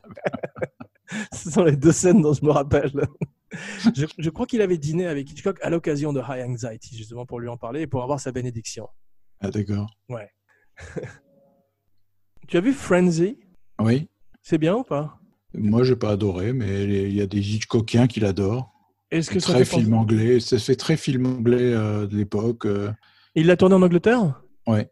Et euh, est-ce qu'il y a des rapports avec Psychose? C'est aussi une histoire de serial killer, mais qui tue les gens avec une cravate, c'est ça? Oui, c'est ça. Non, franchement, non. D'accord, parce que je n'ai pas vu celui-là. Et euh, j'avais vu en revanche son dernier film, Complot de famille, avec Bruce Dern.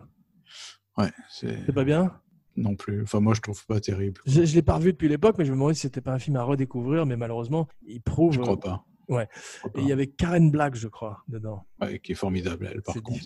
Dans le film aussi, d'ailleurs. Difficile de faire une affiche plus 70s que Bruce Dern et Karen Black. Ouais.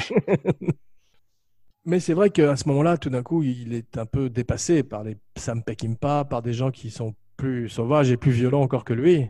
Et il meurt en 1980. Je... Elle joue très bien quand même, Vera Miles.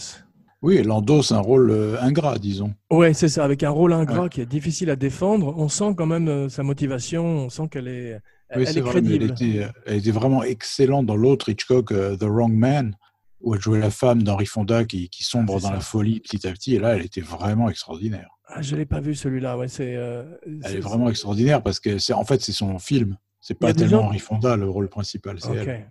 Il y a des gens qui disent que c'est euh, un des meilleurs, le, le meilleur Hitchcock ou un de ses meilleurs, The Wrong Man. Ouais, ouais, il est fa- extraordinaire celui-là. Il est vraiment, du, du- c'est Quels poignant. sont C'est, euh, Quels sont tes Hitchcock préférés? Hitchcock, tu as vu quand il se présentait, il disait Just Hitch, hold the cock. Et quels sont tes préférés de Hitch, hold the cock Alors, il y a euh, celui que j'aime, je pense, par-dessus tout, c'est Notorious, avec Gary Grant et Ingrid Bergman. ok, Ça, c'est vraiment euh, le top. d'accord. Psychose, évidemment. euh, La mort aux trousses, mais c'est un peu plus ludique. C'est pas le, le Hitchcock que moi, que moi j'adore. euh, Ouais, et bien, et bien noir et bien, et, et bien noir et blanc souvent aussi d'ailleurs. ouais. Les autres, il y en a, hein, il y en a plein. Rebecca, c'est un film formidable. euh, Ouais, moi j'aime beaucoup euh, L'inconnu du Nord Express. Oui, c'est bien aussi. J'aime pas trop les acteurs dedans, c'est un peu dommage, mais euh, C'est un peu misca, ça aurait été peut-être mieux avec d'autres acteurs, mais le postulat de départ est tellement fantastique. oui, oui, magnifique. J'aime beaucoup, je me rappelle avoir beaucoup aimé les 39 marches de Lady Vanishes, toute cette Oui, période tout noir ça, et blanc très bon. britannique. Ouais. Toute sa période noir et blanc est, vraiment euh, Je suis un peu moins fan de Vertigo, curieusement, bien que je reconnaisse euh, sa qualité, mais Oui, oui, préfère- moi mon aussi, préféré c'est. Psychose. De toute façon, Psychose, loin devant pour moi. Oui, oui, je suis d'accord, je suis d'accord. Ça et Notorious, qui est vraiment un film qu'il faut redécouvrir parce qu'il est tellement ambigu et tellement compliqué. J'ai honte parce que je l'ai pas vu Notorious, mais il faut le voir ça apparemment. si Ah oui, vraiment, je- ça Ouais. s'appelait en français Les Enchaînés, je crois. Ok, je vais réparer cette erreur. Je confonds avec euh, Spellbound, qui est celui où Dali avait fait les images. euh, Et qui est un peu vieilli. Je l'ai revu récemment, ça a un peu vieilli. D'accord. Mais Notorious, non, ça n'a pas pris une ride. Et Claude Rains, c'est absolument fantastique dedans. Ah oui, l'homme invisible. Ah il joue un, un nazi qui vit avec sa maman, là encore, annonçant psychose, une maman dominatrice. Ah, Et il joue un nazi euh, complètement infantilisé par sa mère euh, wow. et qui, qui finit comme un petit garçon en larmes. Enfin, il faut le voir. hein, C'est un film. euh, Mais sans aller jusqu'à Norma Bates, la mère d'Hitchcock aussi apparemment était assez dominante. ça, ça expliquerait beaucoup de choses. Ça hein. remonte, on peut remonter effectivement très, très- à la source. Mais c'est un film qui euh, donne envie de faire du cinéma et qui paralyse en, en même temps. Tu te dis comment faire mieux et en même Mm. temps tu te, tu te dis avec euh, un petit- une petite équipe, c'est un peu comme les gens qui ont dû écouter le Velvet Underground et qui ont dit que le Velvet Underground n'a pas vendu beaucoup d'albums, mais que tous les gens qui les ont écoutés ont eu envie de, de former un groupe après. Mm.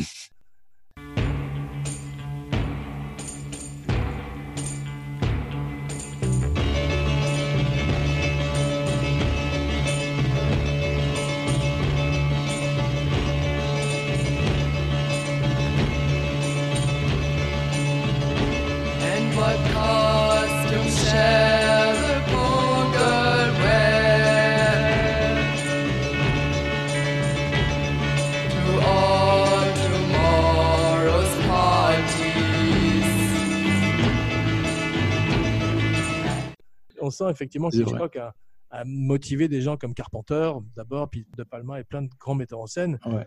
qui se sont inspirés, sinon de la grammaire, en tous les cas de l'humour noir, de ce côté recul de, ce- Mhm. de cette critique.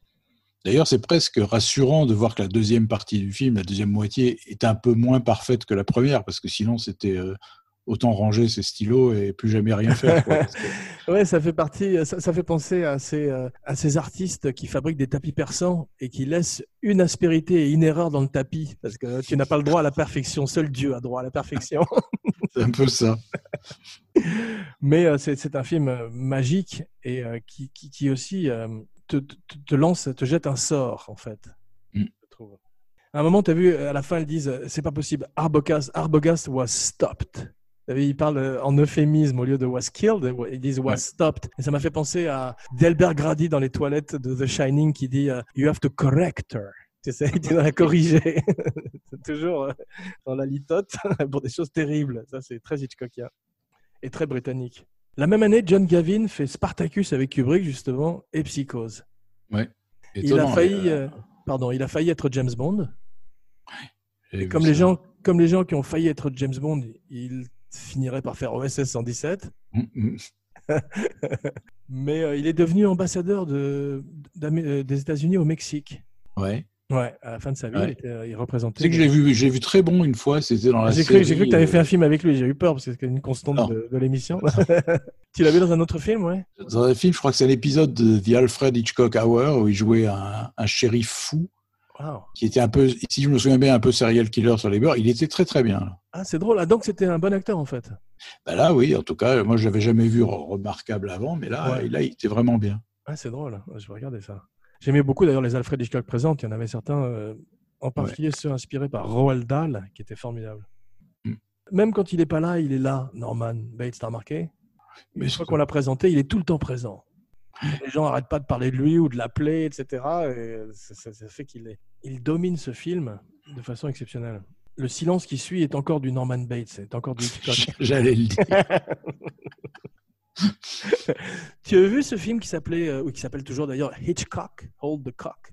Non, Hitchcock avec Anthony Hopkins. Oui, oui, oui, je l'ai vu, ouais. Ouais, ouais. C'est pas terrible, c'est un peu téléfilm justement. Ça. Non, c'est pas terrible du tout. Euh, Et puis, et puis, non, ce qui était inf- infaisable, c'était le- de personnifier Hitchcock. On connaît tellement sa tête, sa diction, c'était Ouais. impossible. Surtout le fat suit, c'est pas possible. Ouais, c'est impossible. Impossible. Non, mais c'est pas la faute d'Hopkins, il fait ce qu'il peut, mais c'est euh, Ouais. c'est un mauvais pari. Tu- Il est trop connu, quoi. Il est. euh, Gary Oldman lui a emprunté son fat suit pour faire Winston Churchill. Il l'a envoyé à la teinturerie. et- Mais Et remarqué, par contre, gens- il y avait le, type qui faisait. euh, C'était qui qui faisait Perkins? Il ressemblait pas mal. pas mal, mais euh, ils auraient dû prendre Andrew Garfield et surtout, il aurait dû lui donner un plus gros rôle. C'est un type qui s'appelle James Darcy. Ouais. Ah oui, oui, qui jouait dans la série Hannibal. Ouais. Voilà, c'est ça. Euh, non, tu confonds avec Hugues Dancy, c'est pas facile. Ah, t'es sûr? Ah Ouais, je crois que c'est un autre mec, parce que je me suis fait avoir aussi. Ce sont deux types différents. Euh, celui qui joue dans la série d'Animal, c'est le mari de Claire Danes, qui joue dans Homeland. D'accord. Et James Darcy, je me rappelle plus ce qu'il a fait, mais je crois qu'il a fait aussi d'autres trucs à la télé. Et euh, il ressemblait effectivement à Perkins. Ah oui, il avait Et même les, il avait fait les épaules. et, euh, Ouais, Scarlett Johansson ressemblait pas énormément à Janet Leigh. C'était pas une bête idée de casting. Non, c'était pas mal, effectivement, parce que contrairement à Anne Hesh dans le remake Ouais. de Van Zandt, elle avait quelque chose de pulpeux, Ouais, euh, similaire à. à- Ce qu'on n'a pas de- avec ce, cette, cette actrice euh, androgyne qui est Anne Hesh, qui arrive tout d'un coup chez Norman, et ils sont bizarres tous les deux. C'est ça. Et puis elle est pas touchante. euh, Non. Alors que Ma- Marion Crane est absolument touchante parce qu'on s'identifie avec ses remords, avec ses scrupules. Avec, Et puis, tu as euh, vu, elle n'a pas, elle a, elle, a pas sa rédemption. T'as vu, elle, s'apprête à repartir à Phoenix après sa douche pour ramener l'argent, mais jamais. C'est fini. Non. et D'ailleurs, personne n'en profitera de cet argent. Non, c'est vrai, c'est étonnant. Ça aussi, ça, ça, c'est l'humour, l'humour noir de Hitchcock, cet argent qui est fini dans le. D'ailleurs, à la fin, quand le psychiatre, on lui demande, mais où, où sont les 40 000 dollars? Et il dit, dans le marais, ou alors perdu à tout jamais, ou je sais pas quoi. Et on ce n'est pas un crime euh, de profit, c'est un crime de passion. Là, Mm. il, c'est quand même, euh, il est fort ce psychiatre pour voir tout ça dans. euh, Vera Miles c'est formidable dans Psycho 2. Oui, très bien. Ouais, parce que c'est elle qui veut absolument ramener euh, Norman à l'asile. Ah oui, elle monte toute une machination avec sa fille pour, pour renvoyer de pauvre Norman derrière les est, barreaux. Sa fille qui est jouée par Meg Tilly et qui s'est très très mal entendue avec euh, Perkins. Ah bon? Ouais. Je crois qu'elle n'avait pas dû voir l'original et sur le plateau, elle avait dit Mais pourquoi est-ce que c'est lui qui a toute l'attention ou je sais pas quoi Et ça, ça avait pas du- et Perkins n'avait pas du tout apprécié. C'est formidablement monté aussi. Oui. Je crois Ah qu'il oui. a travaillé avec ses équipes euh, justement pour gagner du temps, ses équipes de la télévision. Et euh, c'est très très bien fait. Aussi bien la lumière est très belle, le montage est très bien fait. On sent que c'est des gens qui ont l'habitude de travailler ensemble. Et il a tourné le film à Universal, à Universal Studios, mais le film était produit par la Paramount. C'est Et ça. Universal récupérerait les droits par la suite. La chambre de Madame Bates aussi raconte une histoire. C'est triste, cette chambre, avec euh, ses vêtements. Mais euh, quand on voit dans le film de Van Zandt, c'est encore plus triste parce que les, les vêtements sont en couleur et tu as l'impression de voir la- l'armoire de ta grand-mère. Mm. D'ailleurs, tu as vu ce, ce moment où elle, elle fouille la chambre, où Vera Miles fouille la chambre de la, de la mère. C'est un une une montage. contrepétrie Pardon. Non, vas-y, continue, excuse-moi. Ah, d'accord. je suis nul en contrepétrie. Il y a un moment de montage, justement, qui est fabuleux. C'est quand elle voit les mains, les statues des mains croisées. Ouais, Tu te souviens, son regard est amené sur le côté, ça amène à son propre reflet dans le exactement. miroir. Et Et, elle elle se croit fait que- peur. et nous aussi, on croit que c'est Madame Bates. Ouais, c'est très bien C'est un moment de montage euh, prodigieux. D'ailleurs, il faut le revoir plusieurs fois pour comprendre comment son regard est amené sur le côté. Enfin, c'est Absolument, magnifique. absolument. ouais, je sais, c'est- ça, ça, ça confuse d'ailleurs, ça, ça perturbe. Mais euh, cette chambre est, est figée dans le temps, tu as vu, c'est triste avec ses angelots et ses décorations. euh, Et la forme du corps sur le lit. Ouais, c'est terrible. Mais ça, euh, c'est c'est pas Norman qui dort sur le lit, c'est le, le cadavre de la mère. c'est le, squelette, oui. Et comment un squelette desséché peut-il laisser une empreinte euh, d'un gros homme comme ça? C'est Hitchcock qui s'est mis dans le lit. Mais formidable production design. Et pour moi, la scène la plus émouvante du film, quand on est dans la chambre, et dans la chambre de Normal, où on voit son petit lit d'enfant, ses, ses peluches, tu as vu? Ah oui, cette scène est poignante quand, elle- quand Ouais. elle est dans sa chambre et que tu sens, elle aussi, est émue par. euh, Ouais. sa haine fond un peu, quoi. C'est. Mais c'est ce, que de- faisait, euh, c'est ce que faisait Fritz Lang aussi un petit peu avec Peter Lorre. Oui, il ajoute un brin de pathétique, quoi. Ouais. Ce noir et blanc est magnifique, il rappelle un peu l'expressionnisme allemand, justement. Et euh, La Nuit du Chasseur aussi, la lumière de Stanley Cortez. Oui, C'est- c'est c'est une vrai. lumière très contrastée, comme quand tu parlais tout à l'heure de la voiture avec ce, ce marécage ou le visage de, Ouais. de Norman. euh, Mais beaucoup moins stylisé que la photo de Cortez. Tu te souviens, vrai, Cortez c'est vrai. jouait avec des grandes zones d'ombre qui prenaient Ouais. la moitié de l'écran. euh. c'est vrai. Là, c'est beaucoup plus, quand je te disais, c'est télévisuel, c'est vraiment factuel. C'est on vrai, filme c'est ce qu'il y a à filmer, C'est vrai, sauf certains plans, effectivement, mais en général, c'est beaucoup plus réaliste, tu as raison. Ouais. On comprend euh, Norman par bribes, justement, grâce à toutes ces, ces choses qu'on voit dans sa chambre petit à petit. Est-ce que tu crois qu'il aurait pu euh, se supprimer la scène de la fin, où, le psychiatre explique toute la pathologie de Norman?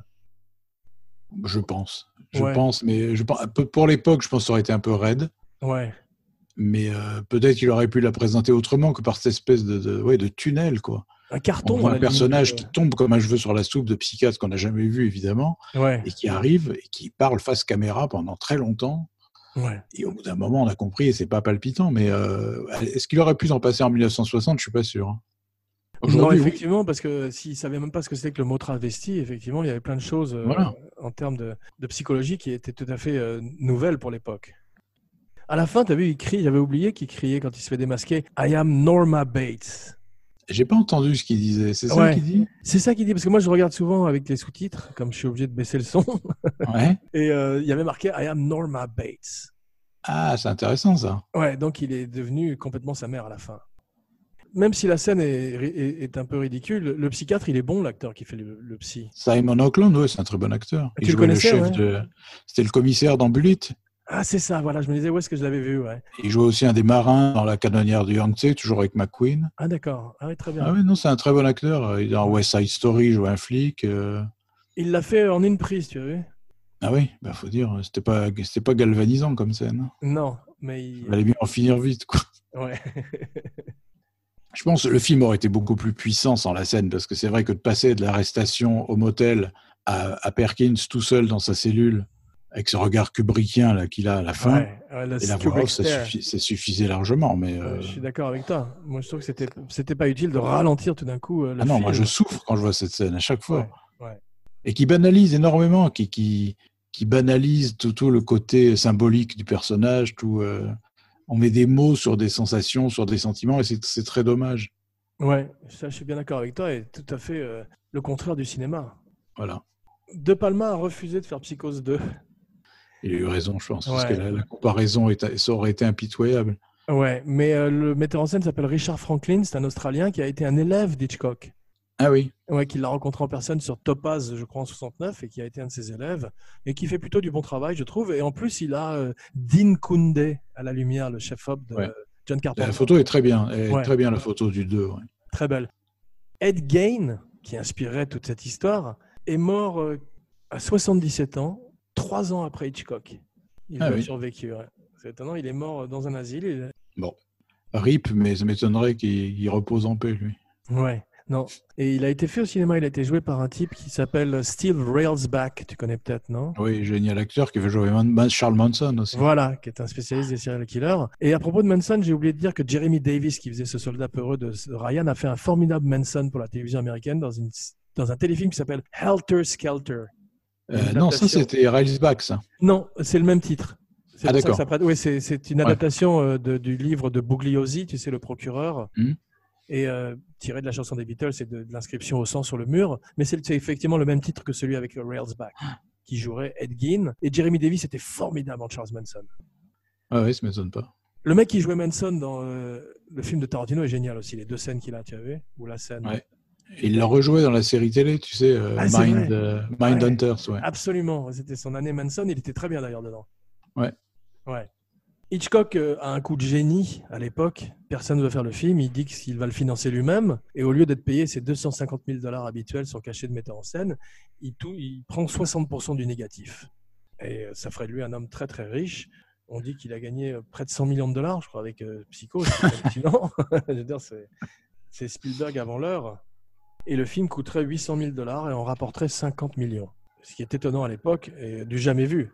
Parce qu'il C'est euh, l'époque encore des péplums ou des films très très chers. Et Hitchcock Ah ouais. en avait assez. Il voulait faire un petit film à la manière des Corman ou des William Castle, mais de qualité, disait-il. C'est vrai qu'on se rend pas compte à quel point ça a dû choquer à l'époque. Ouais. À, à C'est- tout niveau, hein. pas seulement au niveau du, du tueur et ça, mais de la facture du film, le, le retour du noir et blanc, le, le- Mais moi, je me Le rappelle héros. enfant, enfant de ma tante me disant qu'elle pouvait plus prendre de douche, qu'elle était traumatisée. Ouais. c'est très choquant. D'ailleurs, Ouais. on revient sur la thématique de nos, de nos rendez-vous euh, sur Cinebuddies, c'est à nouveau le, le héros et le méchant. Ouais, ouais, c'est vrai. Une fois de plus. Une fois de plus. Je suis content qu'on soit arrivé à le prouver une fois de plus en fin d'émission. Mm. Janet Lee, d'ailleurs, pourrait plus non plus prendre de douche, disait-elle après le film. Ouais, D'ailleurs, elle en parle dans un des, des Halloween. Elle a une scène avec euh, sa fille, Jamie Curtis. C'est vrai, c'est vrai. une- je sais plus ce que c'était, mais il y a une allusion à la douche. Ouais, c'est le dit, je vais Halloween. prendre une douche ou un truc comme ça, et quelqu'un lui dit, faites gaffe. euh. c'est vrai, tu as raison, c'est Halloween 20 qui référence également. euh, Oui. Elle a également la même voiture que dans Psychose. Ouais, ouais. Elle a sa C'est Ford, Halloween 20, ouais, absolument. ouais, avec la même plaque d'immatriculation qui euh, il y a marqué, je crois, euh, NFB, Norman Francis Bates. Francis en hommage, je crois, à Saint François d'Assise et les animaux. D'accord. Ouais. Deep cut, je t'avais prévenu. Hein. Janet Lee continuera à recevoir des lettres de, de creep très très inquiétantes, notamment elle en, elle, elle en déclarerait un au FBI et euh, elle serait sous surveillance à une époque. Mais c'est vrai que ce, ce rôle la marquerait, elle et Perkins, énormément. Bah, c'est leur rôle de référence. hein. C'est vrai que s'il n'y a pas d'autre rôle de Janet Lee qui vient immédiatement en tête, il y a la princesse dans les Vikings, il y en a deux ou trois, mais euh, La soif du mal. Sauf du mal, oui. Ouais. Mais c'est ce, qui, c'est ce qui arriverait également à Malcolm McDowell avec euh, Orange Mécanique. Oui, c'est ça, oui, oui, ils surpasseront jamais. Voilà. Et pour terminer, je voudrais quand même rendre hommage à une jeune femme, Marley Renfro, dont l'histoire a oublié le nom, et qui était le body double de Janet Lee dans la douche. Bon, notre, notre vedette. Une playmate. Elle est d'ailleurs en couverture du Playboy de 1960 sous la douche, en référence au Mhm. film, mais euh, elle a été cachée pendant des années. Janet Lee a dit dans tous les interviews qu'elle avait fait la scène toute seule. Et finalement, plus tard, à la fin de sa vie, elle a avoué qu'il y avait une autre femme qui était présente sur le plateau. Et cette femme est Marley Renfro. Nous te saluons où que tu sois, même si aujourd'hui tu dois ressembler plus à Mother qu'à.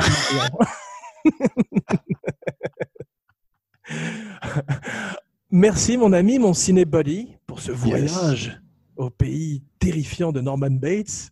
Et de sa momie, sa momie, dans tous les sens du terme. Elle est bonne, celle-là. Ah, bah, excellente. ouais. Le mot de la fin peut-être même. Mot de la fin. Voici venu euh, le temps de ta catchphrase. Rendez-vous dans quelques jours pour une surprise. Oui. À toi. Not bad for humans. N'oubliez pas de liker, de partager, de commenter, de critiquer partout où on écoute des podcasts, SoundCloud, Stitcher, iTunes. Merci. Jean Weber, signing off. Yeah. Mother? Yeah. As a shorty playing in the front yard of the crib, fell down and I bumped my head. Somebody helped me up and asked me if I bumped my head. I said, yeah. So then they said, oh, so that means you're going you gonna switch it on them. I said, yeah, flip mode. Flip mode is the greatest. You know, and as a shorty, I was always told that if I ain't gonna be part of the greatest, I gotta be the greatest myself. Come on, come on, yeah, come on. Yeah, nigga, what? What a surprise. Give you something, make a nigga close of your eyes. All my niggas getting money capitalized. Die, little small guy, we on the rise. Everything a nigga touch, platinumized. Full of your crib, you know we coming all on supplies. Got a big gun and I'ma show you the size. You fuck with any of my flip mode family ties. Niggas be coming through, stalking you out. Killing off any and everything you're talking about. See you in the club, now we walking you out. Should've thought twice before you went and open your mouth. Yo, anyway, we stay keeping it moving. Fucking with the wrong nigga, hope you know what you're doing. Now blame me, all the same niggas is lame. It's not a game, nigga name still splitting your brain. Y'all niggas had enough? Give me some more. Y'all niggas want the wild shit? Give me some more. Yo, Spliff, where the weed at? Give me some more. I know y'all niggas need that. Give me some more. Even though we getting money, you could give me some more. With the cars in the big crib, give me some more. Everybody spread love. Give me some more. If you want it, let me hear you say it. Give me some more. Blast with a rash, give me my cash, look at my ass. Running with my money, son, go out with a blast. Do what you want, the niggas cut in the corner, you fucking up the order, go ahead and meet the reporter. Yo, she telling news on how you switch to a bitch. Little fake funny style, nigga chill with a snitch. So now I pass you straight, I don't got nothing to ask you. Make a little room for me, you know my niggas to pass through. Cartier, Sidney Portier, hooray shit. Roll with all of my niggas from around the way shit. When I come through, y'all niggas know I do my thing. Bring more shit to generate money. Cha-ching. Arrest you, lyrically, flow will caress you. Bless you, then the nigga come to your rescue. Why you assuming nigga blossom and bloom? I'm coming soon. Hit you with a boom, give me some room. Y'all niggas had enough? Give me some more. Y'all niggas want some wild shit? Give me some more. Hey, split with a weed at? Give me some more. I know y'all niggas need that. Give me some more. Even though we getting money, you can give me some more. Cars in the big crib. Give me some more. Everybody's red love. Give me some more. If you want it, let me hear you say it. Give me some more. Yo, live nigga shit, know what I mean? And represent why we getting money and reign supreme. Hope y'all niggas know we coming through full steam. Can't see me, better turn on your high beam. All my niggas while I'm ringing the siren. Flip mode, we go with niggas from my team. Never should you ever try to fuck with my cream. I OD my shit get all in your bloodstream. Every time we be ripping and be blowing it down, blowing you all fucking with the hottest niggas around. Ruckus with me and my people run through your town, holding it down, kicking the wild nigga, give me my crown. Hey, all my people need to come and surround. A nigga be hitting so much I make you fall on the ground. Sure to make you shot, that's what I be all about. Turning you out, making all of you niggas fall out. Y'all niggas had enough? Give me some more. Y'all niggas want the wild shit? Give me some more. Hey, split for the weed at? Give me some more. I know y'all niggas need that. Give me some more. Even though we getting money, you can give me some more. With the cars in the big crib? Give me some more. Everybody spread love. Give me some more. If you wanna let me hear you say. Give me some more.